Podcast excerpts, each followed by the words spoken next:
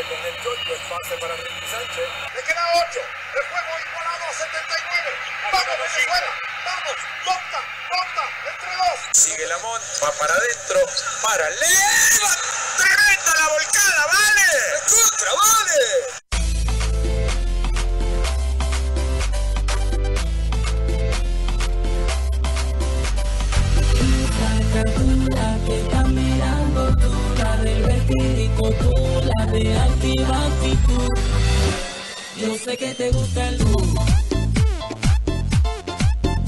Muy buenos días, buenas tardes desde España, 5 de la 6 de la tarde, perdón, aquí en España, 1 de la tarde en Argentina.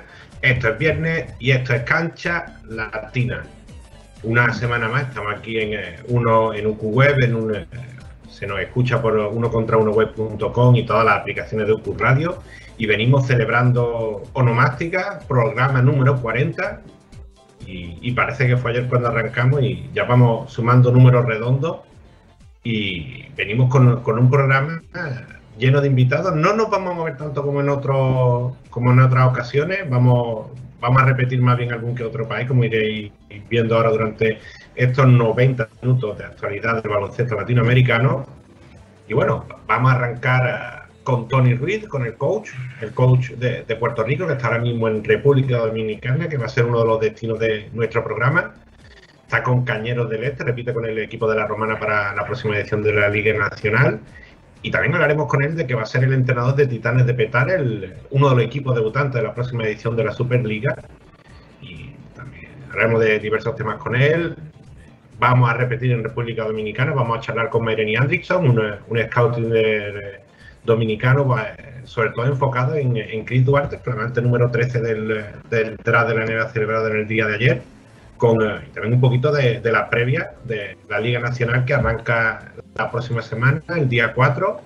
Noticiero Latino con el resto de ligas latinas, Chile, Bolivia, el BCN, eh, arranca el Metro Uruguayo y vamos a cerrar con, eh, con un invitado que teníamos durante estas semanas pasadas, pero que lo vamos a recuperar y, y muchas ganas de charlar con él, con Carlos Panfil.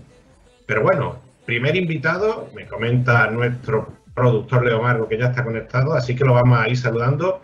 Buenos días para ti, eh, Tony Ruiz, bienvenido a Cancha Latina. Saludos, eh, un abrazo, muchas bendiciones para ti y para todo tu programa. Un placer estar contigo eh, aquí en el programa. Tony, muchas muchas ganas de, de charlar contigo y, muchas ganas de, verte de los banquillos de nuevo, de nuevo esa oportunidad allí en, la Romana con, con, Cañeros del Este, preparando un torneo que se viene con, con todo, viene con toda la Liga Nacional, con los ocho equipos y, y con jugadores y jugadores que se van confirmando en todos los equipos y, y, cerrándose grandes planteles con casi lo mejor del baloncesto dominicano. Bueno, bendición, una bendición volver otra vez. Eh, la Liga Dominicana de la pandemia. Eh, el último torneo fue el 2019. Pues volver otra vez a, lo que te apasiona, eh, volver otra vez a, la, a, las líneas, volver otra vez a Cañero, donde me fue muy bien en el 2018, donde realmente soy agradecido por esa gran oportunidad que me dieron en ese momento. Y venir ahora con, con, más, con más ganas, con más deseo, y venir a terminar el trabajo. ¿sabe? Como tú bien dices, la liga se ha preparado de una manera espectacular, todos los equipos han traído todos sus jugadores, eh, muchos refuerzos de calidad, eh, y realmente es una liga muy competitiva. Son 14 juegos de serie regular donde tienes que trabajar duro todos los días, pero definitivamente va a ser un gran torneo. Y, y también un poquito, como decimos por aquí, mirando de reojo al, siguiente desafío, que lo, lo contábamos en Cancha Latina hace, hace unas semanas, que ya fui oficializado para, para dirigir a Titanes de Petare, el, uno de los equipos que serán los debutantes en la Superliga y también yo, yo creo que también, aunque evidentemente enfocado en este, en este presente con Cañero, también eh, mirando e ilusionado con esa nueva aventura en Venezuela. Bueno, sí. Eh, me, llegó, me, llegó, la comida toda junta. tengo, tengo esa bendición, realmente eh, muy contento de tener esa oportunidad de estar en ese proyecto nuevo con el señor Luis Ojo y todo su grupo de trabajo. eh, volver otra vez a Venezuela, pues imagínate, eh, es muy especial. Eh, como yo siempre he dicho, es mi segunda casa, donde realmente empezó todo a nivel internacional y estuve muchos años. Y realmente, pues, ir a, a, a, a Petare, a Titanes, un proyecto nuevo en una Superliga donde ha sido un espectáculo, donde ha sido una liga donde le ha dado exposición a estos jugadores jóvenes de, de tanto talento que tienen en todo Venezuela y realmente pues eh, me siento bendecido, me siento bendecido, me siento alegre por, por esta gran oportunidad, este gran proyecto. Eh, como tú bien dices, pues trabajamos en un lado eh, para cañeros, pero hay que dedicarle tiempo al otro lado también, ¿sabes? Me tengo que dividir, pero realmente pues es la pasión, ¿sabes? Es la pasión, ¿sabes? Cuando tú estás activo en lo que te gusta, cuando estás en el ambiente, eh, cuando realmente pues eh, estás con personas que alrededor tuyo saben lo, lo, que quieren, lo que desean, lo que anhelan, pues definitivamente eh, se te hace el trabajo también más fácil, pero definitivamente súper contento porque tengo esa bendición, pues está la hora en República Dominicana con Cañero y luego cuando termine pues me reporto a, Venezuela a, petar de Titanes. Y, y coach, centrando primero en esta parte, en la, en la parte de la Liga Nacional Dominicana, un muy buen plantel que tiene, que tiene ya confirmado Cañero del Este. Estaba ahí repasando porque no, no había leído todas las firmas, pero Jason Colomé, Brian Martínez, José Fortuna, Jeromy Rodríguez, Jonathan Araujo, Xavier Carrera, eh, un importado ex NBA como Hollis Thompson. Un, un, plantel muy interesante. Yo tengo yo un jugador que he descubierto en el último tiempo como Jason Colomé que la rompió toda aquí en España en Liga EVA. Se fue a Colombia y la rompió toda. y uno de los jugadores eh, a lo mejor quizá con menos nombre, pero de los más destacados de los dominicanos en esta temporada. Mira, lo de Jason es impresionante. Lo de Jason es algo que yo estuve aquí en el 2018, quedé campeón de conferencia, quedé subcampeón de la liga. Ese año lo habíamos invitado, eh, pues por alguna razón él no se reportó. Luego en el 2019 él sí se reportó al equipo y realmente eh, el chamaco es un atleta natural, un atleta natural, eh, una energía espectacular, eh, es algo impresionante con el deseo y las ganas que juega, con las ganas y el deseo que practica, que trabaja. realmente el cielo es el límite para él porque cada día progresa, cada día quiere seguir aumentando su juego, le gusta escuchar, le gusta aprender y realmente tiene un talento impresionante. Tiene un talento impresionante.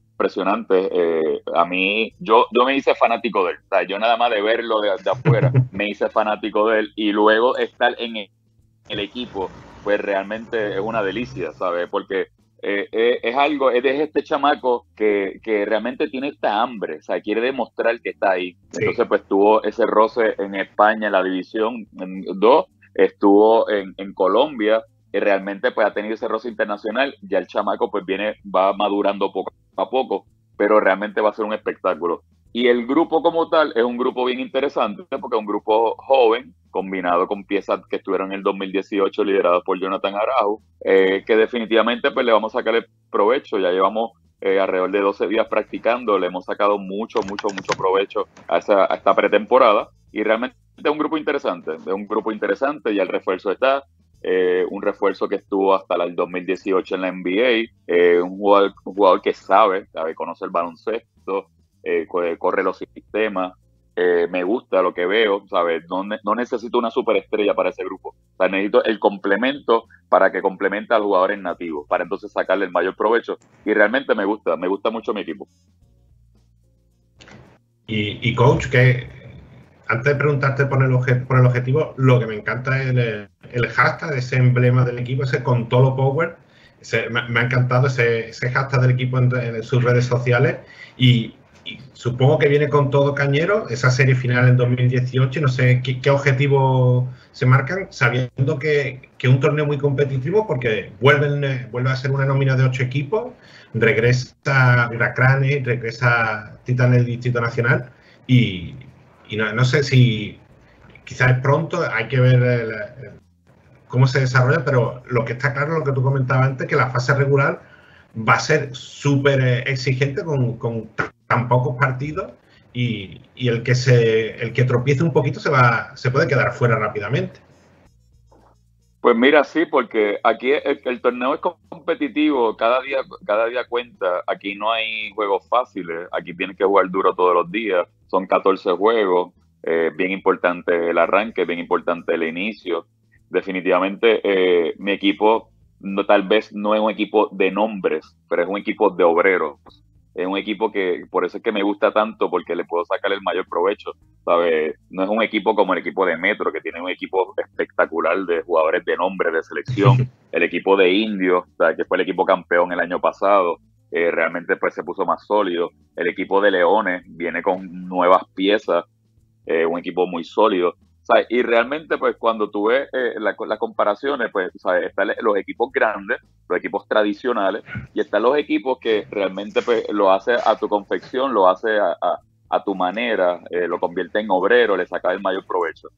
Eh, definitivamente, pues, la asignación pendiente es la del 2018, o sea, haber, haber llegado a finales en aquel momento contra Reales, que tenía un gran equipo, fue una gran final, la perdimos, Luego en el 2019, por, por razones personales, yo no pude estar presente, eh, pero el equipo llegó a, semifinal, o sea, que tocó la puerta. O sea, que quiere decir que, el, que, la base se quedó, el trabajo estuvo ahí.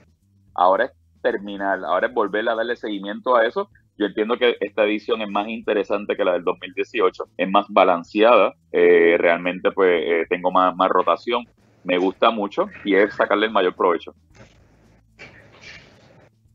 Y, y coach, ya como te decía, mirando un poquito más adelante, ese, desafío con Titanes de Petare en, eh, en, una Superliga que ha revolucionado un poco el baloncesto venezolano, un nuevo equipo, eh, se, han repartido, se han jugadores que estamos acostumbrados a verlos bajo un mismo uniforme, han, han, ido cambiando, estamos viendo cosas muy nuevas y un, digamos que un, presente muy diferente al que se estaba viendo en los últimos años con, con la LPB sobre todo. Yo creo que al final lo importante es darle, darle competición al baloncesto venezolano, pero un, un comienzo diferente para estas dos ediciones de la Superliga. Mira, lo de la Superliga fue un espectáculo. O lo de la Superliga yo me convertí fanático. Eh, realmente es algo que es impresionante el trabajo de Anthony, de todos los dueños, de Osvaldo que han hecho en, ese, en, esa organización. Y más aún que le estás dando taller a los jugadores jóvenes que realmente tradicionalmente tal vez por X o Y razón no podían estar en los equipos de la LPB. Y al no estar en los equipos de la LPB, pues se quedaban sin jugar. Estamos hablando de un país eh, demasiado de grande, demasiado de talento, demasiado de jóvenes que juegan baloncesto. Y entonces al, venir la, la, Superliga le da ese laboratorio a esos chamacos y crear y realmente pues ahí tú ves eh, el crecimiento, ¿sabes? Han, han habido dos eh, ediciones que ha sido un, espectáculo y nosotros pues tenemos un reto grande, ¿sabes? Tenemos un reto grande porque queremos competirle tú a tú en la liga, número uno. Número dos, porque somos equipo expansión, somos equipo nuevo, no tenemos jugadores, tenemos que buscar la agencia libre, tenemos que buscar eh, la manera de, reforzar a nuestro equipo de la manera correcta. O sea que el, el trabajo es arduo. Eh, sin olvidar siempre con la perspectiva de crear la base, de crear una base, de crear un equipo, de crear, de, que esa organización sea para, para, el presente y para el futuro, no sea meramente para un, una temporada y ya. Al contrario, estamos pensando en crear la base para pensando en el presente y en el futuro. Pero ese, eso, eso es esto, ¿sabes? El deporte es de reto, el deporte es de tú presentar lo, lo, mejor eh, ante todo lo que te vaya a enfrentar de frente y es lo que nosotros tenemos de frente. Estamos trabajando algo, algo todos los días para lograrlo y definitivamente estoy completamente seguro que vamos a estar dando la pelea, pero definitivamente eh, lo de la Superliga es un espectáculo porque le ha dado un taller espectacular a todos esos baloncelistas jóvenes que no tenían la oportunidad en la, liga profesional. Y, coach, como, como boricua, se, se, me hace imposible no preguntarte por el baloncesto superior nacional, que también arrancó la competición hace, hace apenas dos semanas. Y ya, una, una, edición un poquito, decirlo de una manera un poquito más normal, fuera de aquella burbuja de Río Grande del año pasado.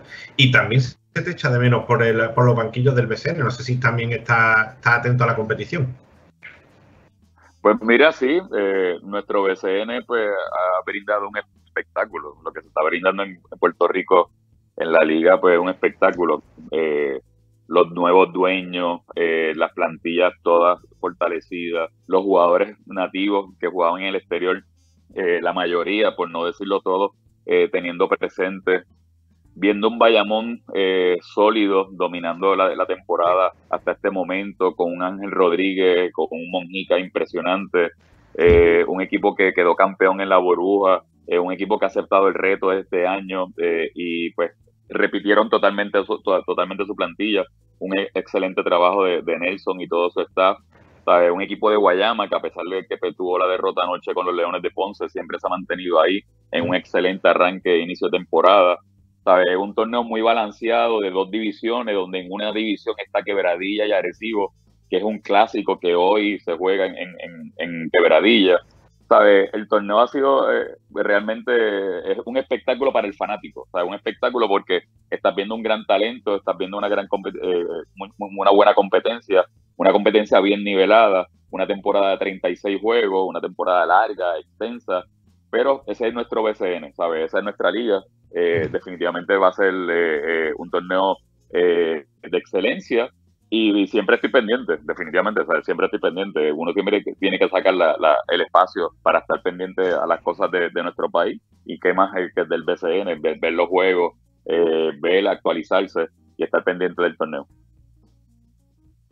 Y, coach, eh, una, una, pregunta que recurrente a todos los invitados que estamos sumando, que las que vamos a sumar esta semana y los, que sumamos la semana pasada, supongo que, eh, no sé si estará atento a la, a la Olimpiada, a los Juegos Olímpicos, de, desde aquel lado se complica un poquito más por la diferencia horaria, pero al menos supongo que eh, siguiendo a los, a los, deportistas de Puerto Rico y, y, a las chicas de la selección también, que son quizás una de las de la animadoras, aunque no están teniendo suerte porque han caído en un grupo muy complejo, pero imagino que también disfrutando de, los Juegos de Tokio en la medida que se pueda. Mira, totalmente, ¿sabe? Para mí eh, es un orgullo que todos esos atletas que nos representan dignamente están en la selección representando a nuestro país, eh, poniendo en alto nuestra bandera eh, por su esfuerzo y su dedicación. El meramente haber llegado a la, Olimpiada y estar de, de, con los mejores, estar de codo a codo con los grandes equipos, con, con, la grande competencia que tiene, es un logro, es un logro. Sabíamos que estábamos en el, en el grupo del, del terror, ¿sabe? tenemos un grupo bien difícil, pero ha sido el grupo que logró sus primeras Olimpiadas.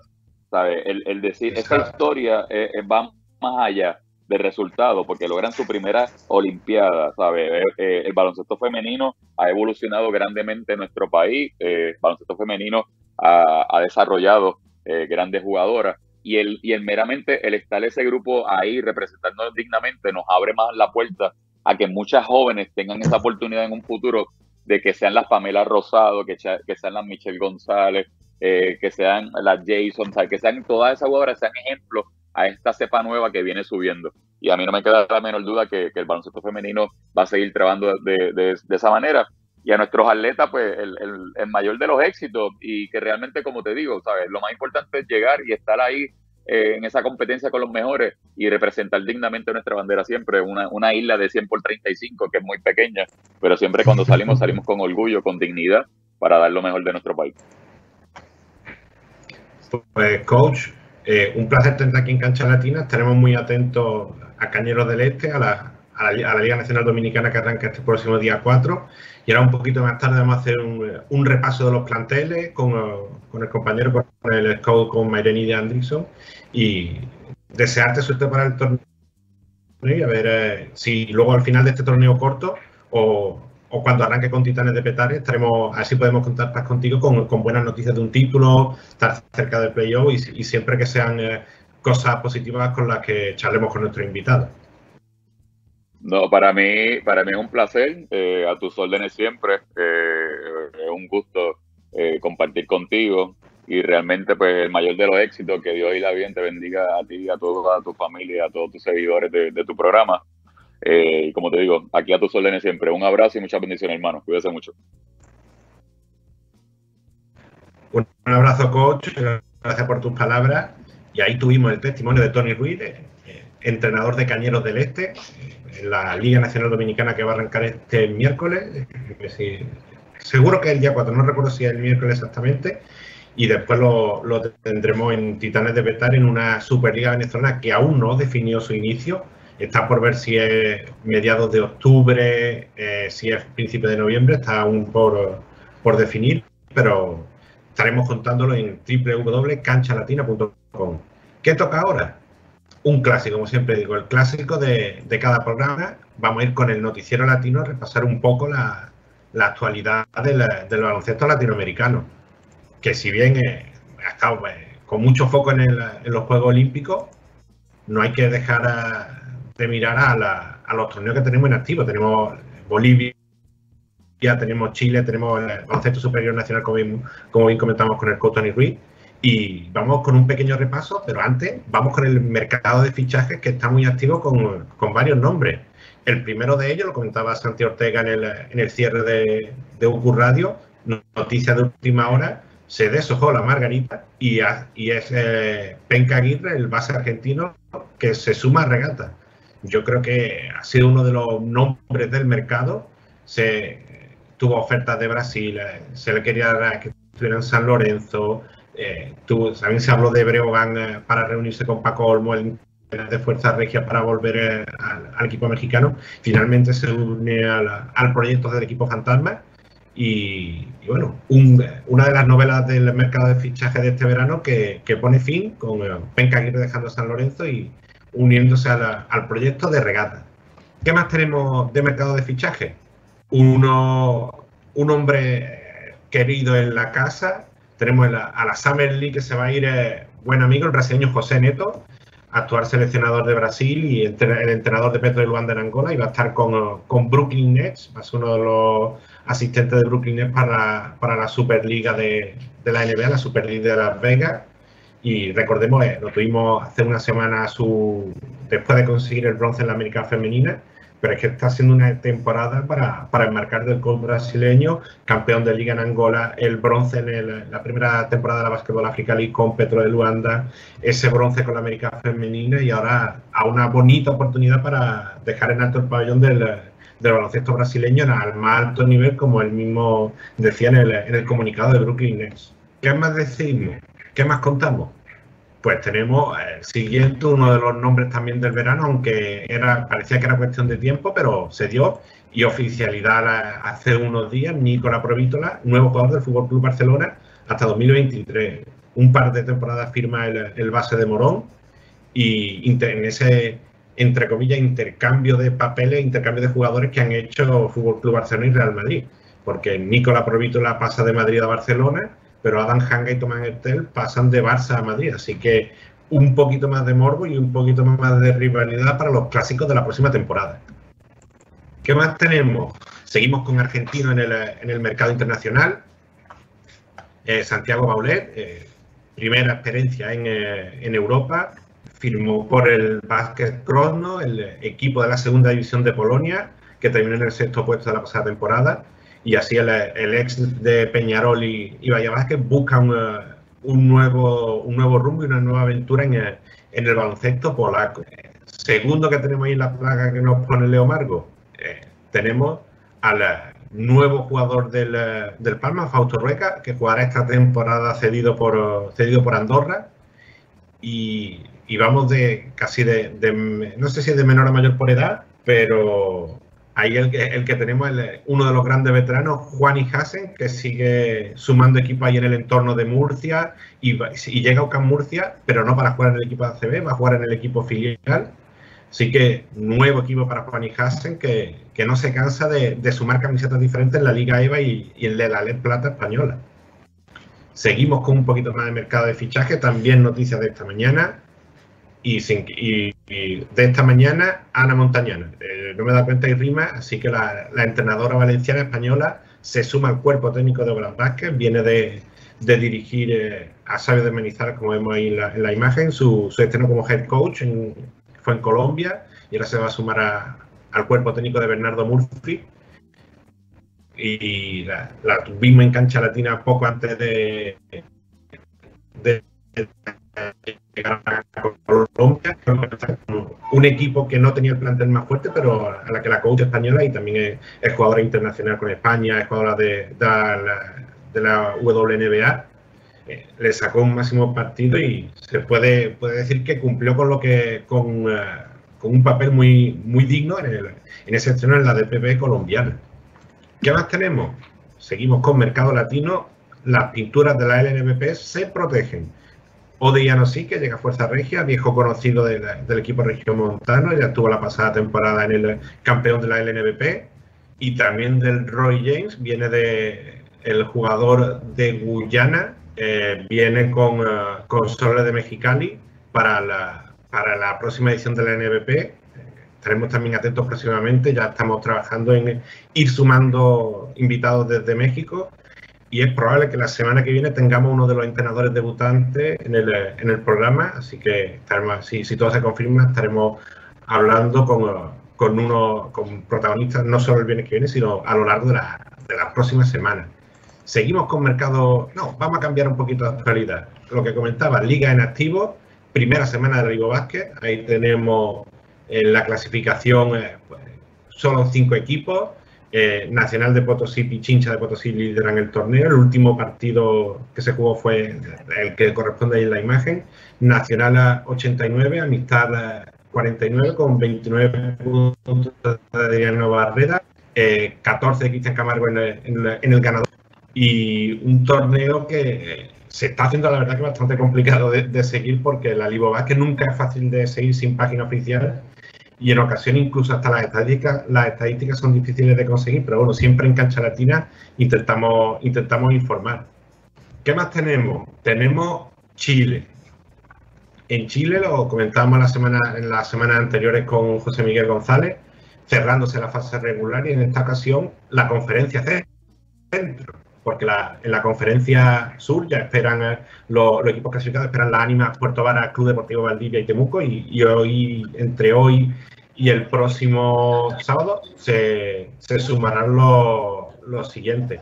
Tenemos Español de Talca y Universidad de Católica, Universidad de Concepción y Leones de Quilpué y serán los, los partidos de este viernes, Español de Talca Leones y, y Universidad de Concepción, Universidad Católica, el los partidos del domingo. ¿Qué más tenemos? Lo que comentamos, algo que comentaba el coach, eh, el coach eh, el vaquero de Mayamón dominando dominando a- el BSN totalmente. Tenemos con eh, volvió a ganar otra vez eh, triunfo 99-85 ante ante Gigantes de Carol y un- una nueva victoria de, Nelson Colón que se coloca nada más y nada menos ya que con un balance de, de 7-0 como a pleno el, el- campeón, el actual campeón en la burbuja. Y yo creo que le- con un Ángel Rodríguez tremendo, eh, triple doble en el último partido, con eh, 18 puntos, 10 rebotes, 13 asistencias. Y yo creo que un nivel, eh, un nivel enorme del, eh, del base de vaquero. Así que yo creo que uno de los, de los jugadores a seguir. ¿Qué más tenemos ahí eh, con la clasificación? O sea, hablemos de la clasificación Vaquero 7-0 y Brujo 6-2, el- los líderes de del grupo B. Eh, eh, Pirata y Capitanes 4-3 en, en la sección A y detrás Indio de 4-5 en el, en el seg- segundo tercer puesto, el equipo de Flor Meléndez. Y lo más importante y, una de, las- de las grandes noticias, el regreso de Renaldo Balman, algo que se esperaba, jugó este pasado martes tras cinco años de ausencia, 17 puntos y 7 rebotes en 16 minutos, nada mal para, para el jugador, el veterano ya la pivo, y en un triunfo de Met de Guaynabo por eh, 109 a 100 ante Leones de Ponce. Leones de Ponce ha vuelto a empezar bien el, torneo, y, bueno, ahí, ahí lo tenemos, un, como ponemos ahí en la placa, un, un viaje de, de equipo esta temporada para Balman. Su derecho era de capitán y pasó a Atlético de San Germán por, en un traspaso por Gastón. Y Atlético lo, lo volvieron a cambiar a Metz por los derechos de, Isaiah Fontaine, de Ariel Watson y, una palabra que me gusta mucho como son consideraciones económicas que en, los traspasos a la liga el cash consideration suena bastante mejor. A mí consideraciones económicas no me suena tampoco muy baloncestístico. Y bueno, ¿qué más tenemos? El, eh, el repaso un poquito al torneo olímpico, que no ha tenido suerte los- ninguna de las dos selecciones latinoamericanas. De, dos derrotas para las chicas de Puerto Rico, dos derrotas también para, para el equipo argentino masculino. 55-97 cayeron la- las chicas de, de Jerry Batista ante China, 87-52 cayeron ante, ante Bélgica y eh, sufriendo como se esperaba mucho en la pintura porque no es un equipo de mucha talla. Estamos viendo cómo China tiene dos jugadores por encima de los dos metros y igual Bélgica tiene con el terror de la zona como, como man que está haciendo un torneo increíble y, por ahí, aunque están compitiendo en, todo lo posible, no, no, bajando los brazos nunca, pero esas dos derrotas que, pesan y ahora tendrán, eh, tienen que jugar contra Australia el próximo partido, mientras que el equipo de los chicos de Sergio Hernández cayeron 100-118 ante la máquina ofensiva de Eslovenia y, en un partido más ajustado, 81-71 ante, ante Argentina, perdón, ante, ante España, tenemos ahí dos eminencias que hay que poner siempre cada vez que lo veamos en una cancha o hablemos de ellos, como Pau Gasol y Escola. Así que, por tirar algún que, otro nombre así interesante, a mí me hablaba de Messman en Bélgica, Aya Wilson en Estados Unidos, la española Tuendur, que está haciendo un torneo igual que siempre hace bien con la, selección española, Joel la pivot china, que es un espectáculo en la pintura, y en el eh, masculino, nombres que vienen siendo trending topic en la, los últimos días, ni hablar de Donchi, ni hablar de Iván Funier con Francia, ni hablar de los dos grandes partidos de, de Ricky Rubio con España, Patti Mil, y a mí me gusta mucho Simone Fontecchio, viene muy, en muy buena forma con el, con el equipo italiano desde el preolímpico. Y, ¿qué más tenemos? Tenemos próxima fecha, antes de dar el paso a nuestro próximo invitado, para el 30 de julio, es decir, hoy, arranca el Metro Uruguayo, Miramar y 25 de agosto abren la, la competición, 1 de agosto arranca el torneo paulista, el 4 de agosto la Liga Dominicana, Liga Nacional Dominicana, y el 7 de agosto el Mundial Sub-19 femenino. ¿Qué más tenemos? Vamos ahora al siguiente paso, nos vamos a mudar a, a la República Dominicana y vamos a charlar con nuestro próximo invitado en cuanto podamos conectar con él. A charlar con Mereni Anderson, el, scout dominicano, el scout, scout dominicano, que el, para charlar un poquito de una de las noticias de, de la de la última hora, como ha sido la, llegada de Chris Duarte, la, elección en el draft de la NBA, y lo estoy viendo ya conectándonos, así que los vamos a saludar. Muy buenos, buenas tardes desde aquí, muy buenos días para ti, Mayreni Anderson. Bienvenido a Cancha Latina. Saludos amigos, ¿qué tal? Gracias por la invitación a Cancha Latina. Eh, todo muy bien, ¿Cómo, ¿cómo andan? Aquí felices con la elección de Chris Duarte en el pick 13 a los Indiana Pacers. Un gran fit para el dominicano. Va a tener una gran oportunidad bajo el coach Rick Carlisle y un roster que se presta a que Chris pueda ser protagonista. Y además, eh, lo que sabemos es un, jugador que, está preparado para rendir ya en la NBA. Eh, lo definen como un jugador 3D, triple y defensa. Y yo creo que puede ser una edición muy interesante para, cualquier equipo. Y Indiana lo toma en ese, en ese pick 13. Y el eh, jugador recién salido de la Universidad de Oregón, yo creo que va a ser un, nombre interesante para dentro de esta buena camada del, del baloncesto que viene para, para la NBA en este 2021 definitivamente un draft muy profundo donde Duarte sobresalió. Ah, hay dos equipos que según el rumor eh, ya están llamando a Indiana buscando cambiar por Chris Duarte, equipos que pensaron que no se iba a ir tan alto, que iban a tener eh, la oportunidad con un pick más bajo. Indiana sorprendió.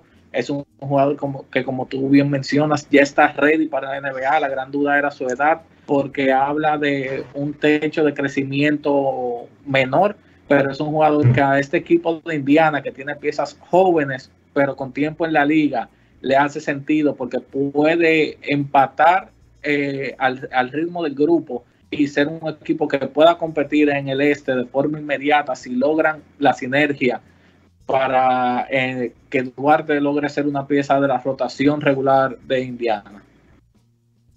Sí, veíamos un número interesante. Además, un detalle que es lo que tú comentabas, son 24 años para, para eh, Chris Duarte y decían que era la, elección de mayor edad en el top 14 de Dikembe Mutombo. O sea, que estamos hablando de tiempo lejano que no salía un jugador de esa edad con, eh, con eh, bastantes años, hablando ya de Dikembe Mutombo. Y también, de nuevo, bien, muy bien por ver un, dominicano aquí en primera ronda desde, desde Entonces, yo creo que ese jugador, eh, Duarte, el, el puertoplatense, te- yo, lo- yo ya lo había visto, no, no sigo tanto en el baloncesto universitario como quisiera, pero sí al menos en el Mar Madness estuve siempre, al menos los latinos, a los jugadores latinos le vamos dando un vistazo y, y enormes condiciones, yo creo que yo creo que tiene todo para, para ser un jugador, está claro que no va a ser una superestrella, pero sí un jugador importante en algún equipo y, y en un primer año que se puede hacer un hueco como, como bien comentaba. Ciertamente, y resaltar que en la parte de los 24 años, el último jugador de 24 años escogido en el draft fue el también dominicano Sammy Mejía, que fue muy conocido en Europa por su carrera en Turquía. Y Chris es de esos Mm. jugadores que destacó mucho, incluso desde antes de terminar la universidad. El verano pasado, el tenemos reporte que tres equipos ACB se acercaron a él buscando ver si tenían un chance con él.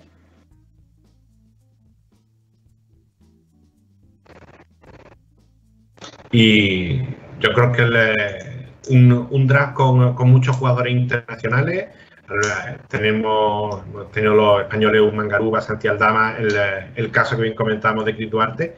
Y queremos charlar contigo para, para el torneo que arranca este, este próximo miércoles 4, en la, Liga Nacional Dominicana. Lo comentamos en el inicio del programa con el coach Tony Ruiz. Y yo creo que bajo, así a priori, hablando a priori, viendo las nóminas de los equipos, uno de los, de los que recuerdo con, con mayor nivel de, de jugadores dominicanos, porque están casi todos los jugadores más importantes. Eh, a me encanta tener eh, que esté Luis Montero, que esté Oli Baez, que estén los hermanos Suero, que esté Eloy Vargas, que yo creo que es muy importante el, el, el esfuerzo del equipo en el momento que estamos y, y también sí, teniendo en cuenta que el, que el año pasado no se disputó la Liga Nacional. Sí, este va a ser un año lleno de mucho talento nativo. Eh, resaltan dos grandes nóminas hablando de talentos eh, locales, que son los indios de San Francisco, que hoy hicieron oficial la llegada de Mike Torres con una sesión desde el Real Betis Baloncesto, que estará hasta que termine el torneo a comienzo de octubre. Y los Leones de Santo Domingo, que como bien mencionas, tienen a Ulis Baez, tienen a Luis David Montero. Posiblemente se anuncie si será oficial la integración de Eddie Polanco, eh, que todavía no se hace oficial, eh, pero pudiera integrarse Eddie Polanco a este año. Eh, vamos a ver mucho talento de alto nivel. Sí, eh, hice un pequeño repaso. Sí, sobre esos dos planteles son los que más sobresalen. Luis Montero, Olivay, Luis Santos, Juan Guerrero, eh, sin cabezando un poquito a Leones de Santo Domingo, los hermanos Suero, eh, Eduard Santana, Kirill Basman, eh, esa, última incorporación que comentaba en, eh, en Indio de San Francisco, Metros de Santiago con Eloy Vargas, eh, Robert Glenn, Ramón Galloway que viene destacando en, en los últimos tiempos, el, el coach de la selección Melvin López, entonces por ahí también otro buen plantel en metro. Huracanes del Atlántico que vuelve, Jason Valdés, Torian Graham, Jared Shaw, que lo tuvimos recientemente de paso por, por diversas ligas, así que otro refuerzo consagrado. Sole de Santo Domingo, que ahí lo único que vi fue que, le- que Andrés Felino se podrá incorporar con, por su contrato con su reciente contrato con Juventud. También un, un salto muy importante para Andrés Los Feliz. cinco primeros partidos estará. Sí, ah, exacto, sí, sí, que no, eh, no puede- quería decir que no estaba podía estar todo el torneo completo, pero un salto muy importante para, para Andrés Feliz, que si bien eh, los partidos que lo vimos en Les Plata, en la tercera división española con, con el filial, bueno, con no exactamente el filial, el, equipo asociado de Juventud, lo vimos que su nivel era mucho más arriba de Les Plata. Yo quizá hubiera esperado que, que diera el salto al Leboro, pero no me esperaba para nada este salto hasta la CB, por mucho que lo merezca. Ciertamente fue un paso que sorprendió a todo el mundo, pero aparentemente su gran año y las salidas en el plantel del Juventud se dieron para que ellos decidan tomar la apuesta por él y vamos a ver qué se ofrece. Pero yo entiendo que Andrés va a ser una de esas piezas que gracias a lo físico que es y lo explosivo que se ha vuelto y lo acertado de su tiro de tres puede combinar muy bien eh, en este conjunto y ayudar a, a, los escoltas, en especial a los escoltas que pueden manejar el balón combinando sus habilidades. Y, y Melení, el, eh, también con el protagonista primero del programa, hablamos con Tony Ruiz y Cañeros del Este, también formando un plantel muy interesante, sin grandes estrellas, pero con jugadores eh, muy interesantes. Eh, yo comentaba que a mí uno que me, que me encanta es Jason Colomé, lo vimos en, en, la cuarta división aquí en España, rompiendo todos los, todos los récords de anotación. Lo vimos en Colombia y como destacaba del coach, un, un plantel sin grandes nombres en el, en el roster, pero con, con, jugadores trabajadores que pueden dar un gran rendimiento a la, a la continuidad que va buscando el equipo de la Romana. Definitivamente este equipo de Cañeros tiene un punto de que tiene jugadores de mucha labor y combina posiblemente una de las mejores zonas pintadas de la liga cuando tenga Jeremy Rodríguez y Jonathan Araujo juntos en cancha. A eso le agregas la explosividad de Jason Colomé junto con jugadores locales como son Raimer Santana, Elías Solimán, que son jugadores que saben aprovechar el perímetro. Y entonces cuando le das a estos jugadores, un Jonathan Araujo que ha sido campo liga y un Jeremy Rodríguez que ya vimos con Sornoza todo lo que puede hacer, entiendo que no es un equipo a descartar a pesar de que no tiene los nombres más llamativos. Y para cerrar, eh, nos quedaban algunos, algunos, algún equipo más por separar, por repasar, perdón. Eh, hablaba de, habíamos mencionado Huracán del Atlántico, Soles de Santo Domingo, Reales de la Vega y, y Titanes Distrito Nacional, que ahí se me ha costado un poquito más encontrar los planteles. Tengo por ahí tengo Soles con, sí con los refuerzos, Jacobi, que lo hemos visto también en Colombia recientemente, Reales de la Vega con Rafael Pundey, que es un jugador que siempre se asoma por el baloncesto dominicano. Y yo creo que también, eh, quizá lo más destacado es que vuelve la Liga Nacional a contar con, su, con sus ocho franquicias, lo que da un más nivel todavía al torneo y más importancia. Sí, tiene muchos jugadores que de la selección nacional. Eh, recientemente se confirmó que Helvi Solano accionará con Reales de la Vega.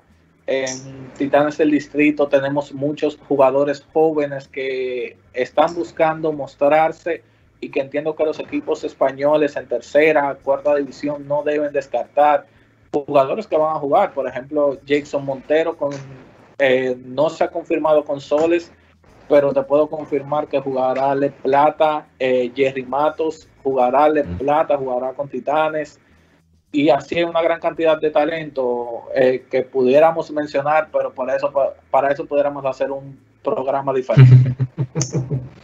Sí, es, es verdad que el talento del jugador dominicano, además lo, en los últimos tiempos, eh, están llegando en más número a la, a Les Plata, a Leboro y, y casi siempre destacando. Quizás el, el, único nombre, por decirlo de alguna manera, que no estará de los máximos talentos dominicanos es el de el del pivo de Ángel Delgado, eh, que firmó recientemente con Bilbao Vázquez, después de, yo creo que su, su temporada de, reafirmarse, esa recta final que hizo con estudiantes, lo, lo puso de nuevo en el, escaparate después de unos un años más irregulares de que saliera de la G Exactamente. Eh, yo siento que este año con estudiantes fue el año donde él se mostró ante Europa diciendo, ok, yo puedo ser un pivot al nivel de que requiere Europa.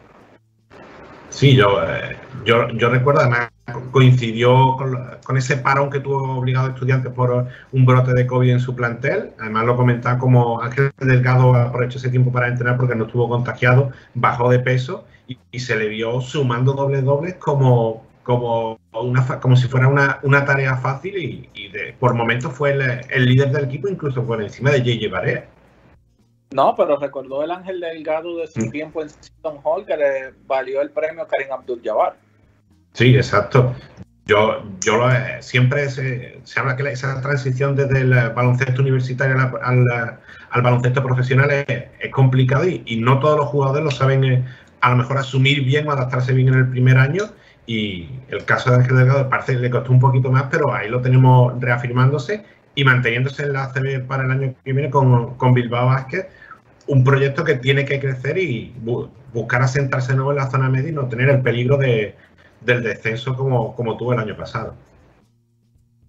Yo entiendo que a él le va a hacer mucho sentido, en, en especial después de la salida de Oxford Balvin. Exacto.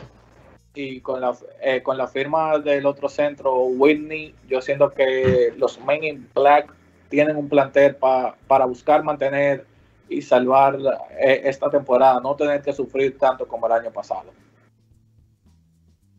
Y, y Mayrení, como, como scout, eh, que siempre te quería preguntar porque por un nombre, un talento dominicano que, que quieras presentarnos de cara al futuro y algún un nombre que nos diga un jugador a seguir de cara a los próximos años de, de todo el enorme baloncesto dominicano, ¿qué jugador nos apuntaría? Te voy a dar tres nombres para darte diferentes niveles. Más top, el Jay Figueroa, que siento que si no logra un two-way contract NBA, lo veremos en Europa en un alto nivel. Algo más humilde, lo podemos ver en la LNB, Javian de la Cruz, un jugador de las posiciones 2, 3, un two-way player con un tiro depurado. Para mí, un talento que se pueda sentar en lo más alto, pero necesita, con- necesita trabajarlo.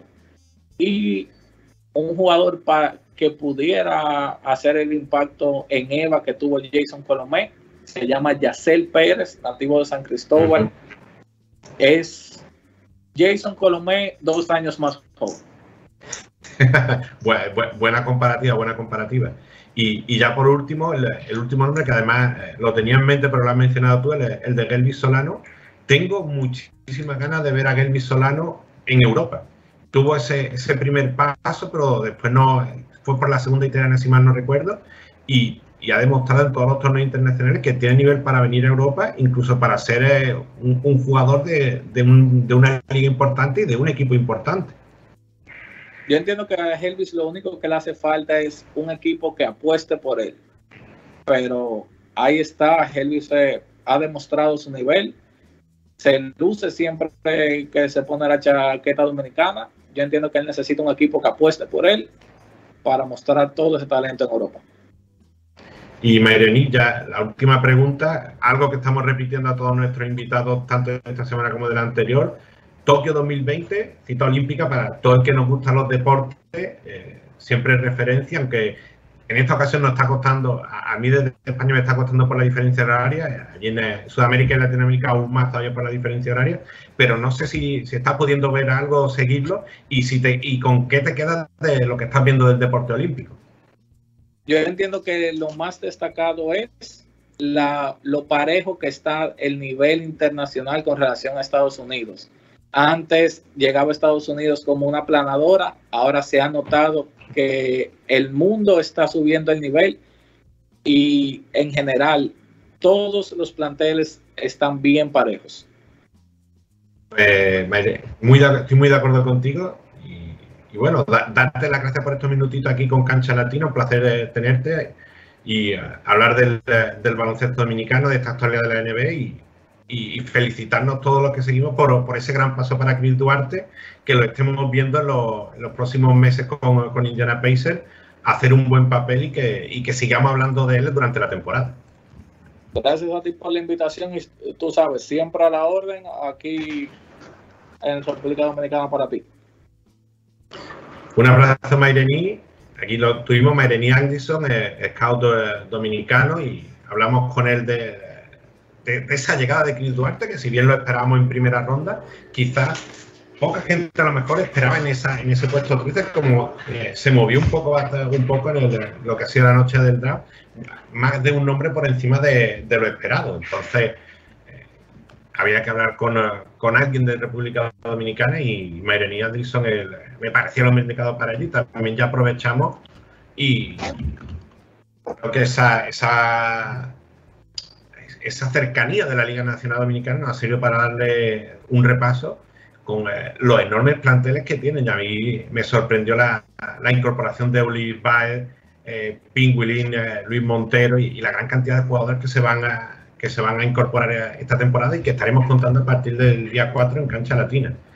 Y vamos a ir, antes de sumar a nuestro tercer ilustre invitado, vamos con el pura vitamina desde Caracas. Nos conectamos, lo tenemos conectado. Muy buenos días, buenas tardes desde aquí. Muy buenos días, mi gran amigo Raúl Cedeño. Hola, Daniel Mérida, saludos para ti, para todo el personal técnico de Uno contra Uno Web y todos los que tienen a bien sintonizarnos a esta hora. Ya es tarde aquí también en Venezuela, 12 y 52. Ya pasamos al mediodía. Y bueno, yo eh, le iba a comentar a Leo Marro que no lo añadiera todavía, pero es que lo veo ya conectado y yo creo que nos está escuchando ya. Ayer eh, estuvimos ahí solventando problemas tecnológicos para que todo estuviera listo y encantado de saludarlo. Eh, profesor, bienvenido a Cancha Latina, bienvenido Carlos Panfil. Buenas tardes, muchas gracias Daniel Mérida, un gran saludo a, a mi hermano y a, a mi amigo Raúl Cedeño, el estimado. Profesor, buenas tardes. Una vez más nos encontramos en una transmisión y bueno, encantadísimo de que usted esté acá con nosotros en uno contra uno web. Bueno, el, el gusto es mío, este, y, y Raúl, pido disculpas. La, la semana anteriores ya, ya estábamos listos, pero bueno, ocurrió algo acá en casa, pero ya estamos listos acá para, para conversar y para, bueno, compartir un poco. Así que bueno, sa- salto entre dos. Ustedes dicen cuándo iniciamos. Sí, eso, eso no importa, coach, porque aquí te- tenemos un equipo muy versátil y en un momento tapamos el hueco y, y- y- y no, se notó, no se notó el problema y así que pudimos rellenarlo y, completamos Muchas el programa. Pero hoy te, ten- hoy te tenemos aquí, tenía muchas ganas de charlar contigo. Eh, para el que no lo conozca, eh, Carlos Panfila es ex árbitro venezolano, comisionado FIBA y con eh, un largo historial de, de eventos internacionales y ahora está afincado en Madrid y yo lo, sigo mucho por redes sociales, sigo las actividades y, y al menos antes de, hablar de cualquier otra cosa, quería preguntarte por todas esas actividades que, que viene organizando y participando en Madrid en un momento donde no es fácil organizar ningún tipo de actividad de baloncesto. Sí, Dani, bueno, mira, eh, o sea, inicialmente muchas gracias pues por la, la oportunidad. Sé que tienen ustedes una excelente este, tribuna y nos están escuchando inclusive en Tokio.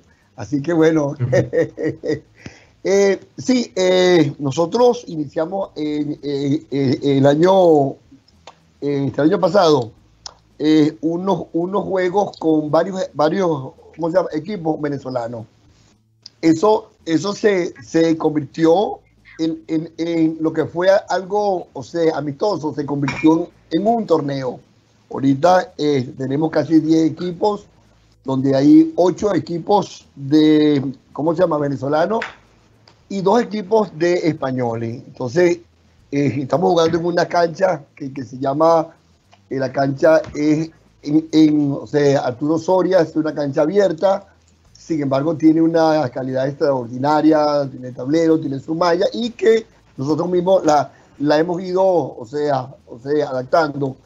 Eso eh, este, causó una grata impresión en una, ¿cómo se llama?, comunidad que tenía, eh, eh, o sea, ausencia de eventos y entonces poco a poco eh, se han ido, o sea, integrando y, y nos, y nos donan y nos apoyan y bueno, participan. Ya nos, ya, nos, ya nos entregaron hace 15 días una llave de un local para que, para que bueno, guardemos todo y es un gran avance. Pues entonces nosotros estamos ahí, ya, ya bueno, tenemos banco, ya tenemos mesa, ya, ya tenemos, bueno, pizarra, ya, ya, ya parecemos lo que, lo que, lo que, ¿cómo se llama? Este, bueno, queríamos tener, pues, que, que, que, que, que- era un- una excelente liga y, y bueno, eh, eh, este, creciendo.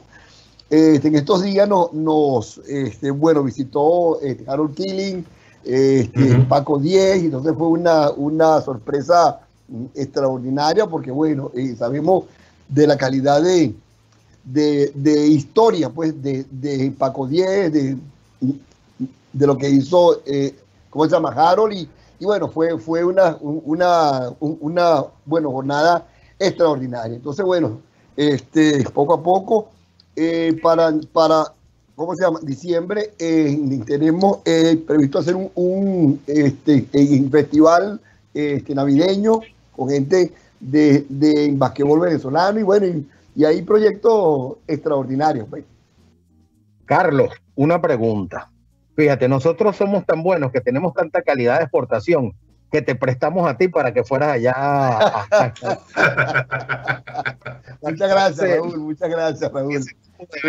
Ahora, aparte de ser el jefe, el organizador de, la, situación, eh, te entran ganas de, o lo has hecho, de, arbitrar o, o de estar allí en la mesa técnica. Obviamente siempre vas a estar allí en la mesa técnica, pero en esos roles que ejerciste muchos años acá en Venezuela, Carlos.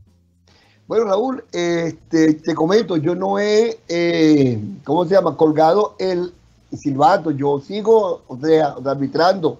Yo formo Ajá. parte de la Federación, eh, ¿cómo se llama? Madrileña de baloncesto, sigo como árbitro, estoy en el, en el, en el, en el grupo de, de los mejores árbitros, discúlpame el, el- el comentario, eh, o sea, absurdo, pero es una realidad. Entonces, entonces estamos eh, trabajando, son ya, pues, este, bueno, 60 años, pero eh, en España valoran mucho las canas, la, la, la, la experiencia y bueno, sigo, sigo arbitrando. pues. Yo no sé cuándo va a ser el último juego, cuando diga, bueno, señores, ahora Carlos Panfil, mesa técnica. Pero bueno, sigo entrenándome, sigo trabajando, sigo, eh, o sea, informándome porque hay mucha información como árbitro. Y bueno, eh, estamos ahí, así que, eh, estimado, todavía estoy activo. Gracias a Dios, como dice una canción de Miguel Ríos, el español, que yo soy fanático de él. Mientras que el cuerpo aguante, Daniel Mérida. Así es. Sí, sí. Yo, yo lo entiendo al, al profesor Carlos Panfil porque yo, yo he venido arbitrando aquí en, en Málaga, en mi ciudad, también con el, con el comité de, de- con la federación aquí de, de Málaga de Andalucía. Llevo un par de años sin arbitrar, pero es verdad que, que uno va viendo eh, partidos de baloncesto y ve, ve las jugadas y está sentado en el sofá y está haciendo pasos, está haciendo ataques, está haciendo todas las marcas.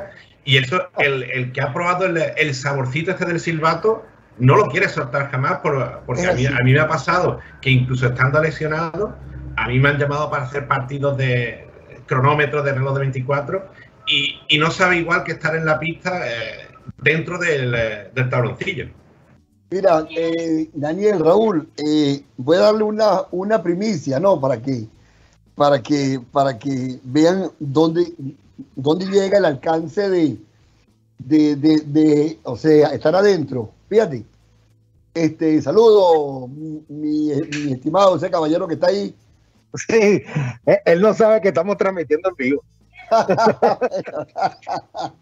Eso es, eso es para, para decir como, como loco, ¿cómo se llama? Video loco, ¿recuerda? Raúl.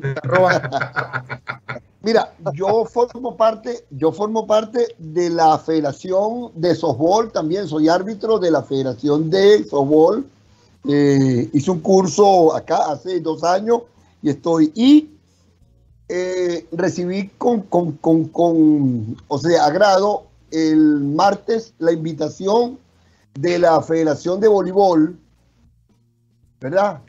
Eh, yo les escribí a ellos como en enero, porque ando buscando, pues así, y entonces llegué y le, les, les escribí a, a ver, y me están invitando a que me, me, me forme como árbitro de voleibol, eh, eh, eh, eh, eh, así como, como cuando uno tiene así como, como un, un tiempo libre para ir, a, para ir al voleibol. Entonces imagínate, tengo licencia de basquetbol, tengo licencia de softball y ahora tengo licencia de voleibol. Pero bueno, aquí estamos, eh, mi estimado. Por otro lado, este, eh, estoy, estoy haciéndome una, bueno, formación como personal trainer.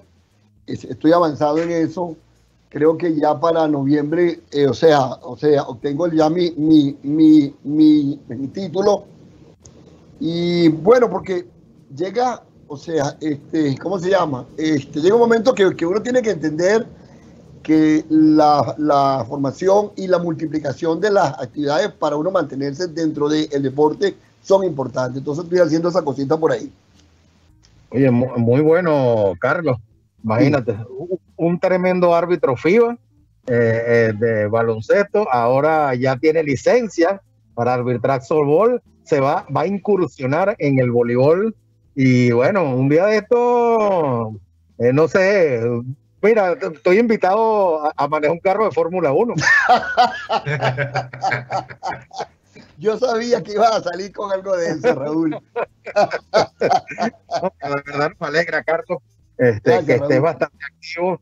Eh, sabemos, obviamente, yo que te conozco desde hace muchos años, eh, eh, la calidad humana que tienes tú, la calidad profesional que tienes y, y- y reitero que eso, qué bueno que lo estén aprovechando y que te, han de- que te hayan dado esa oportunidad, Carlos Panfield, Gracias. allá en España, donde estás residiendo actualmente, eh, para, eh, para que impartas esos, todos esos conocimientos que por, por, muchos años has adquirido y sabemos que tienes muchísima pedagogía y lo más importante es las ganas de compartir ese tipo de, de conocimientos que has adquirido durante todos estos años.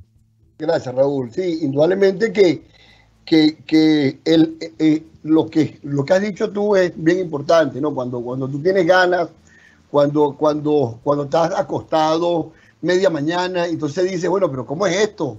Eh, eh, eh, eh, papá decía, eh, yo, no, yo no duermo mucho porque va a llegar un momento que voy a estar tan dormido que no me voy a despertar. Ese, ese, ese, ese- ese- es una máxima que yo manejo. Y entonces estamos, estamos reinventándonos, güey. Yo, yo creo que esa, esa- esa parte es muy importante porque eh, hay que mantenerse siempre, mantenerse activo es muy importante, la- tanto eh, físicamente como mentalmente. Y, lo que yo digo, la, la cabecita es una máquina que muchas veces no puede parar de estar pensando cosas, actividades.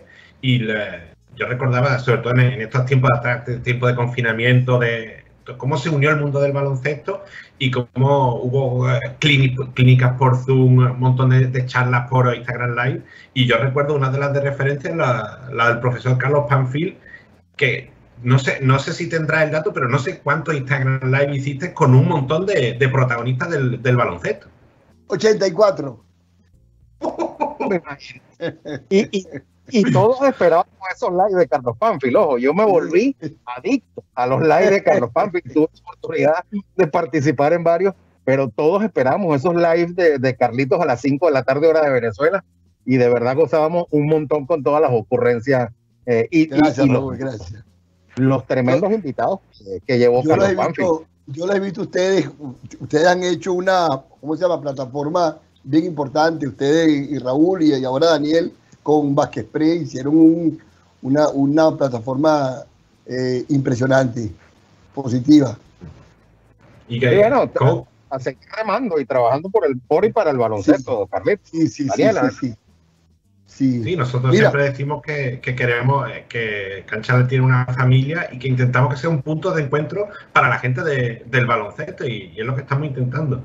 Yo, Carlos, yo te quería preguntar con, eh, con qué te queda, con qué te quedas de, todos esos 84, 84 in- eh, directos, si te quedas con algún momento, con algún, eh, con qué momento, con qué protagonista te quedas de todo ello, sin, diciendo uno sin que el resto se enfade. No vale decir Raúl Cedeño. Raúl, Raúl, Raúl, Raúl hicimos uno, uno, pero súper bueno, ¿verdad, Raúl? Sí, cómo no. Y hasta de bateador emergente serví. Hasta el bateador emergente, no, Raúl era cuando, cuando llegaba tarde alguien, yo, Raúl, conéctate, y Raúl, pam, pam, pam. Mira, tengo muchos buenos, tengo, tengo, oye, eh, tengo unas experiencias, tengo una, pero como, como, como a veces los humanos somos como injustos, tenemos 10 cosas buenas, pero una cosa mala, y esa cosa mala es como, como la, que, la que recordamos, ¿no? tuve, tuve una, una experiencia, no voy a decir el nombre por, por bueno, respeto, tuve una, una entrevista con un gerente de un equipo y al, y al yo hacerle una pregunta, trancó la, la entrevista. Entonces, este, lo que ocurre es que, que, que si tú eres entrevistado, tú debes aceptar la- las preguntas dentro de un marco deportivo, religioso, eh, eh, eh, bien, bien respetuoso, pues. Pero por supuesto, la- o sea, tuve una con, con Nelcha, Alexander Nelcha, que duró tres horas, impresionante, con Nelcha, ¿verdad, eh, Raúl? Y vamos a abrir otra, Sí. bueno, eh, duró tres horas. La de San Shepard, la de Paco Díez fue, fue bien emocionante. Cuando yo, cuando yo le, le hablé a Paco de, la, de las nietas, Paco lloró. eh, eh, eh, Mm. Eh, fueron, fueron, fueron la de, la de, la de, la de Ponti fue, fue también espe- espectacular, la de Aldri, Adrianza, eh, mira, Ángel Hernández, eh, Anthony Coelho, Ovaldo Narváez, eh, eh, eh, incluso eh, Juan Leticia, Eh, eh, eh, fueron, fueron y de los jugadores buenísimos, ¿no? La de, la de, la de Víctor David estuvo maravillosa. La de, la de, uff, la de Cubillán, la de, la de Gabriel Estaba, bueno, o sea, eh, eh, me quedo con gente que a pesar eh, que saben que yo no era periodista, o que yo no soy este, bueno periodista, o sea, incursioné en un ambiente bien, bien delicado y, o sea, ¿cómo se llama? Tuve así como la- el arrojo de... de, que- Oh, ¿Ah? Carlos. Y mira que le agarraste el gusto, fueron 84. Sí, sí, sí, sí, sí, sí, sí. Este, Mira, en realidad, Carlos, y disculpa que te interrumpa, la que me disfruté pero desde la A hasta la Z y de y vuelta fue con la de San Shepard. Eh, eh, eh, había, eh, había pasado por, por el COVID, recuerdas que a San le había dado COVID y yo tenía una pautada con San, pero eh, el COVID lo golpeó bastante fuerte y, y después me di, bueno, nos dimos, porque lo que tuvimos la oportunidad de verlo, nos dimos ese deleite cuando tú tuviste al gran San Shepard eh, eh, en esa entrevista, San cantando el himno nacional. wow, O sea, lo momento. lo digo y se me aguan los ojos, Sí, Carlos, que nos sintonizan y se me erizan los cabellos, porque una persona que no es venezolano de nacimiento eh, y que, que cante el himno y, y que lo diga así con, con, con, con ese sentido de pertenencia, de verdad que muy bueno, muy bueno. Sí, sí, no, y, y, y, o sea, cuando, cuando eso ocurrió en casa, en casa mi esposa llorando y, y, este, la gente aquí estuvo este, eh, eh, conmocionada, emocionada porque lo que, lo que, lo que dices tú, eh, Raúl, ver a una persona de la calidad, de la, de la historia, de lo que hizo San, o sea, bueno, este, bueno, cantando el himno, fue espectacular y todo. Tuve mucha experiencia, tuve mucha experiencia. Eso me, me ayudó, eh, eh, eh, Daniel, dentro de, de la, de la configuración metabólica de Carlos Panfield. Carlos Panfield es una persona tímida, ¿no? A pesar de, de- de que... Y, y, o sea, cuando yo me, me atreví, yo vencí muchos miedos, este, me, me di, di un paso al frente y debo, debo, bueno, contar esto. Yo, este, ¿cómo se llama? Tengo una hija, bueno, tengo cuatro hijos, pero tengo una que se llama Carla Antonella. que Carla era difluente. El difluente es que este, la imposibilidad para, para, bueno, comunicarse, o sea, oralmente. Y yo, y yo fui un ejemplo para mi hija, Carla Antonella, que hoy Carla Antonella vive en Barcelona, en España, eh, políglota, eh, eh, y venció todo aquello. Entonces, eh, si, si algo me queda, Raúl, eh, Dani, si algo me queda, es ser ese ejemplo para mi hija.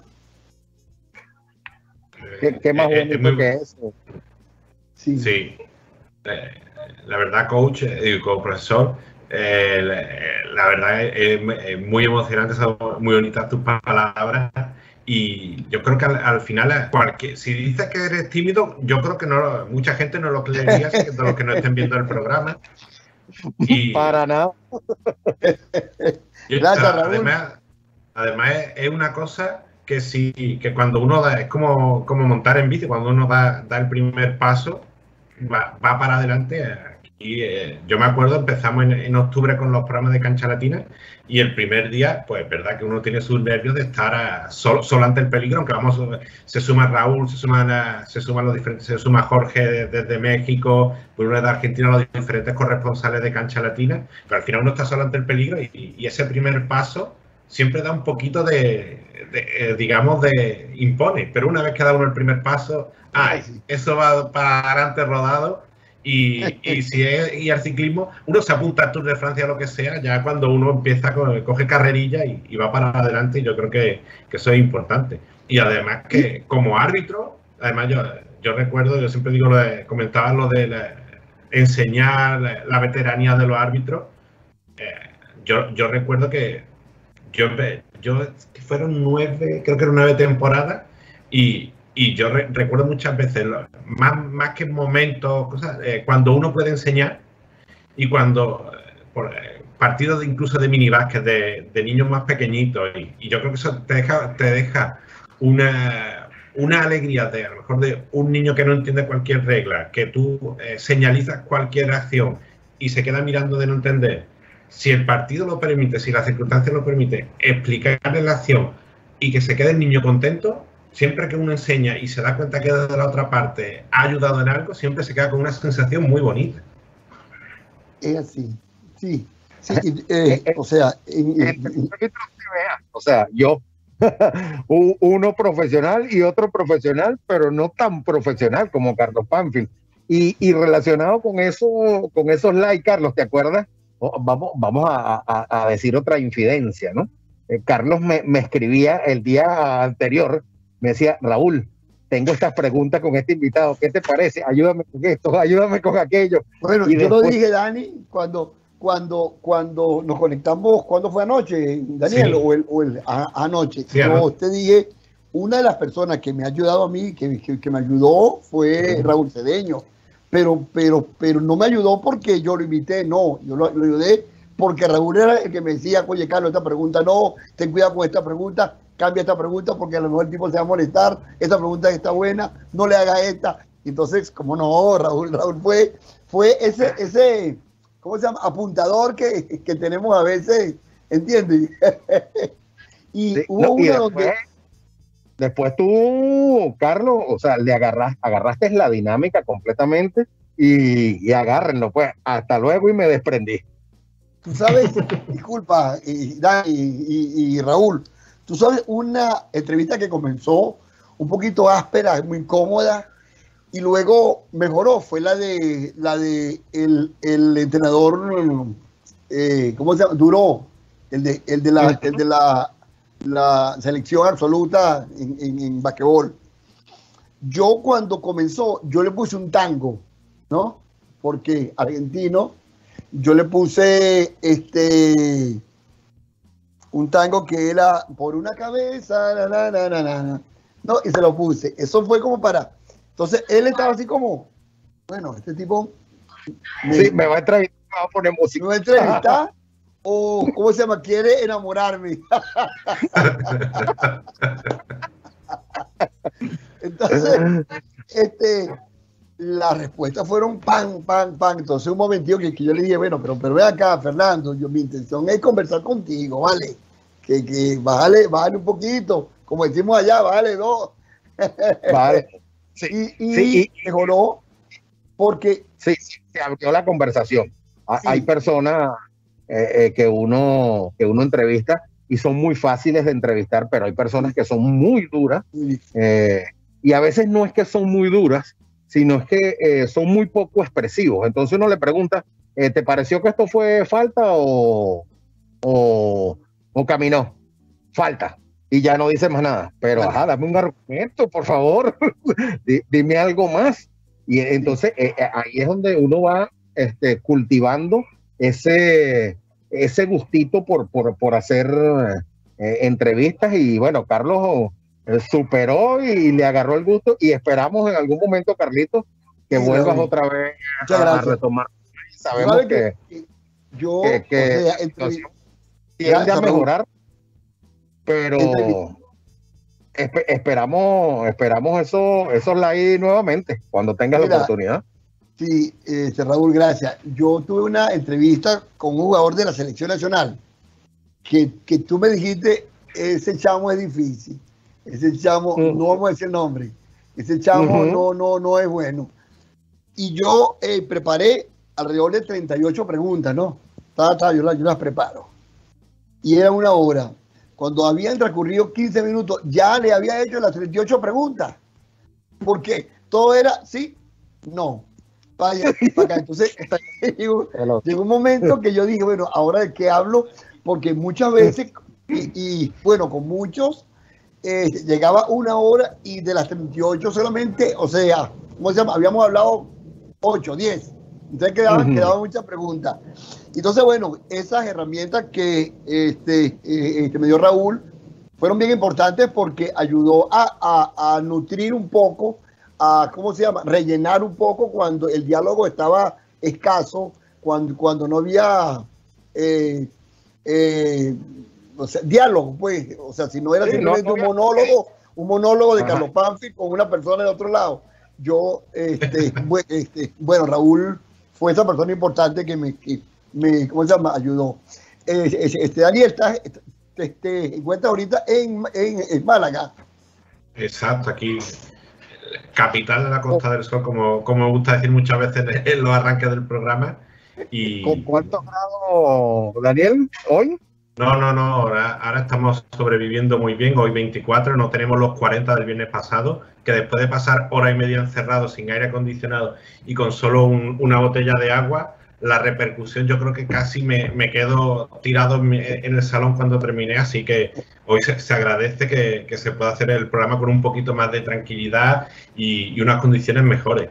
Y, y, Carlos, yo te quería preguntar por, el, por tu experiencia como, como árbitro en tiempo, lo, lo venía hablando con Raúl esta semana de atrás, eh, aquello inicia en la Liga Especial y cómo ha cambiado el baloncesto venezolano desde aquella Liga Especial, cómo ha pasado por la LPB y cómo ahora en, en esta Superliga, que es una, una competición jovencita, pero que ya va por su tercera temporada, y cómo va cambiando eh, el baloncesto en general, pero cómo ha ido evolucionando ese baloncesto venezolano. Sí, mira, eh, este Dani, excelente pregunta. Fíjate algo, yo, yo mis, mis inicios fueron, fueron en el año 78. El baloncesto nuestro era bastante, bastante básico. No, no había lo, lo, lo más importante eran los jugadores importados. Ciertos jugadores este, tenían este, calidad eh, técnica y, y con los árbitros era igual, pues nosotros, yo, yo, yo era, o sea, yo era un árbitro joven y delante de mí este, tenía unos monstruos como José Luis Puerta, Roberto Gómez, Elias Ochoa, Hidalgo Jaime, Rodrigo López, Héctor Ruiz, muchos árbitros de mucha experiencia y eh, eh, era difícil, era difícil porque para aquella época indudablemente como no había las, las herramientas como hay ahorita de internet, el que el árbitro se, se instruyera no era fácil, ¿verdad? Eh, eh, nosotros sabíamos de, de, de reglas y eso, cuando un árbitro viajaba al exterior y traía el reglamento nuevo, entonces había que, que- que sacarle 40 copias para, para más o menos este, leer.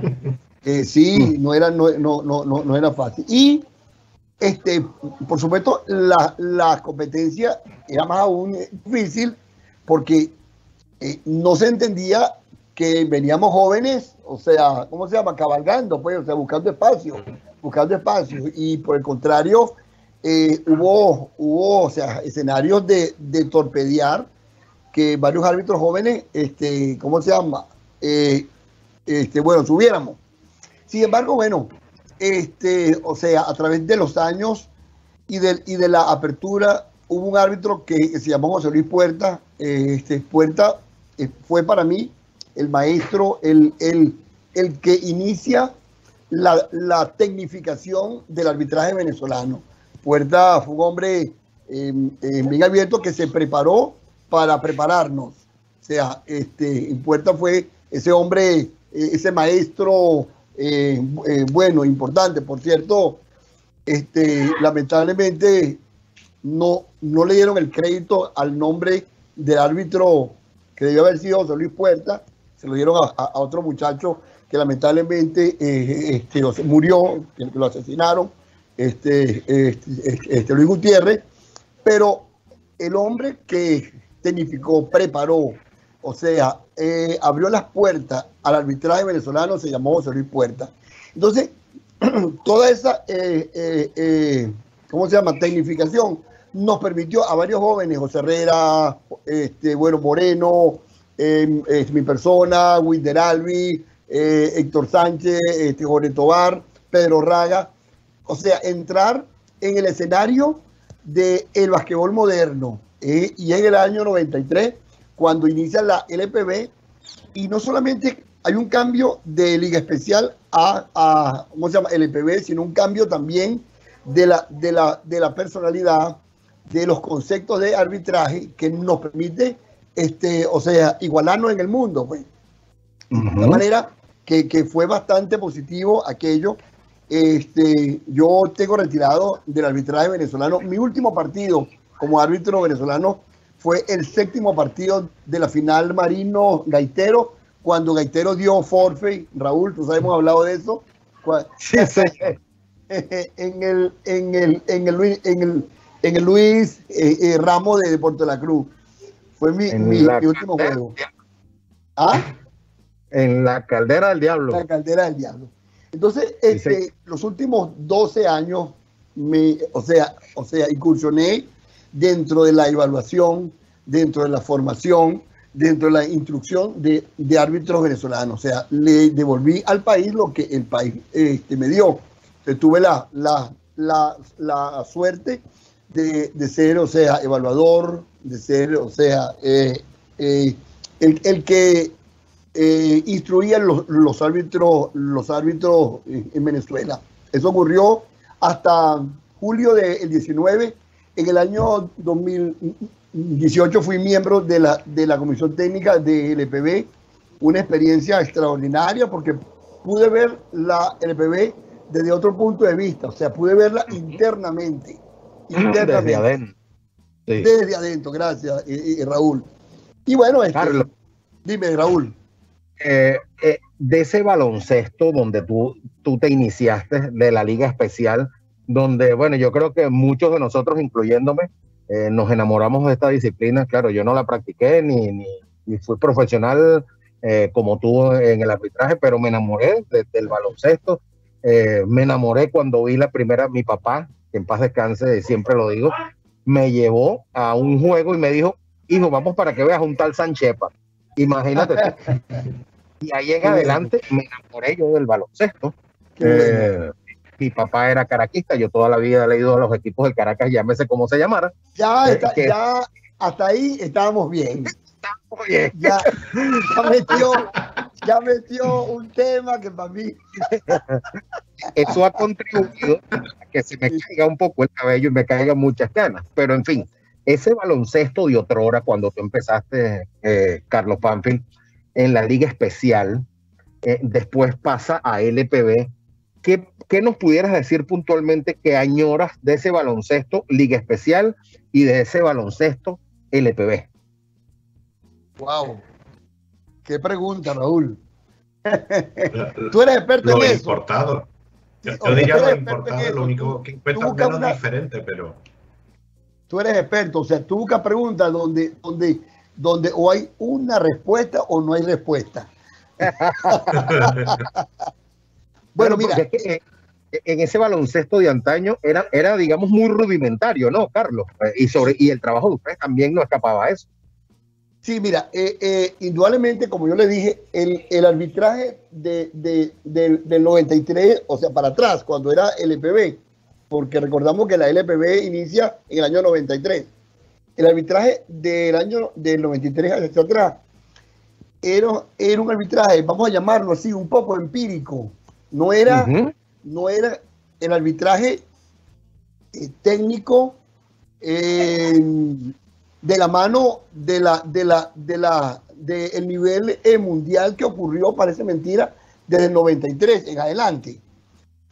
Añoro añoro fíjate si- siempre el arbitraje era como el como el como como la bestia de la del- de la película ¿entiendes? Ujú. como, el que, como el que nadie quiere ver como el que Malo, no le gusta nada ¿Ah? El malo, el coco. Sí, sí, exacto, el malo. Y este no, no había para, para, para esa época de la, de la, de la liga ¿cómo se llama? especial el trato eh, meritorio de altura y hasta de respeto para el árbitro, porque había una, una, una élite de árbitros que era merecida por su historia, por, su, por lo que habían hecho, pero para los que veníamos, o sea, eh, este, este, ¿cómo se- entrando, nos costó, nos costó Raúl, nos costó duro, ¿entiendes? Por eso es que cuando yo me convierto en evaluador de árbitros, eh, o sea, observando lo difícil que, que- fue entrar, yo lo hice al contrario, yo lo hice fácil para que los árbitros entendieran que es importante, pues el árbitro que se capacite, que todo el mundo tenga la oportunidad igual. Pues. Cuando llega LPB, se cambia el nombre de Liga Especial para LPB y se profesionaliza un poco la, la LPB. Por primera vez aparecen trajes para los árbitros, maletines para los árbitros, un trato realmente profesional. Eh, los árbitros antes, eh, cuando, cuando habían viajes, llegábamos a hoteles donde, donde habían eh, tres camas para los árbitros. Con LPB comenzamos a, a llegar en, o sea, habitaciones individuales. Eso, eso es un crecimiento, pues, es un respeto al árbitro. Entonces, hay más o menos, hay una diferencia de lo que fue y de lo que fue antes el Liga Especial y lo que, y lo que fue EPB.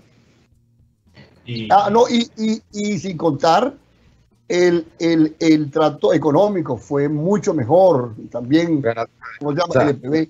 Los trataron Y- como unos verdaderos profesionales, como ustedes se lo merecen, Raúl. Sí, sí, sí, sí, sí. Es así, un permiso. Y Raúl, Carlos, yo creo que no- no- nos quedaríamos hablando horas y horas y superaríamos ese directo de tres horas con, eh, que, que comentó Carlos antes, pero es que se nos acaba el programa. Tenemos hora y media de programa, 90 minutos, y, no tenemos mucho tiempo más. Y yo quería hacerte la última, Carlos. Como árbitro, yo es una pregunta que siempre hago a todos los árbitros. Queda, ¿qué, qué, qué gusta más señalar? ¿El 2 más 1 o la falta en ataque? Desde línea de fondo. Va, No, no la escuché bien. ¿Cómo, cómo? Disculpa. ¿Qué, qué señal como árbitro te gusta más? ¿El, el 2 más 1 o la falta ofensiva desde línea de fondo?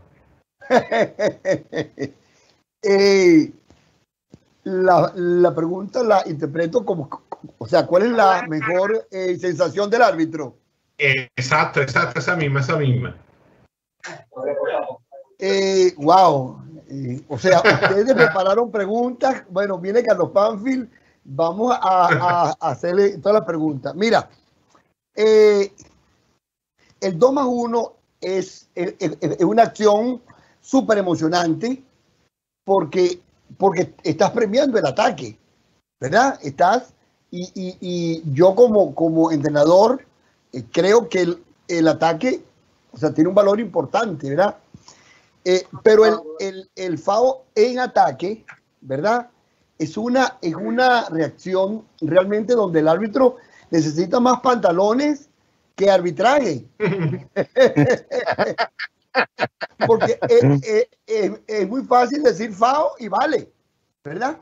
Pero cuando tú señalas FAO en ataque, estás realmente sacando ese, esa esencia de, de árbitro este, bien importante. A mí, a mí me gusta el, el 2 más 1. Contestar Ay, yo, soy más de- a mí me gusta esa, ese foul ofensivo desde línea de fondo que el árbitro se mete un poquito y hace así, ese da como un resultado, da, da una, una sensación de un poquito diferente. Pero bueno, al final yo creo que la, en la diversidad está, lo bonito. Y, bueno, una fantástica charla, Carlos. Darte las gracias por estar esto- este rato aquí con nosotros en Cancha Latina, en eh, Uno contra Uno Web. Raúl, como siempre, que saludos con eh, su pura vitamina desde Caracas. Y bueno, que quería cerrar el programa hoy, que hoy tenemos eh, eh, una persona que está siempre por detrás de las cámaras, que cumple años hoy, así que hoy nos despedimos desea- deseándole un feliz cumpleaños a, a nuestro productor Leo Margo. Así que que usted lo pase bien. Un saludo, profesor Carlos, un saludo, Raúl, y, y nos Muchas vamos gracias. corriendo porque nos quedamos sin tiempo. Y lo que digo, cuídense y nos vemos la próxima semana. Gracias, Raúl. Un Un abrazo a todos. Saludos, profesor, gracias. Saludos, Raúl. Gracias a ti. Un abrazo.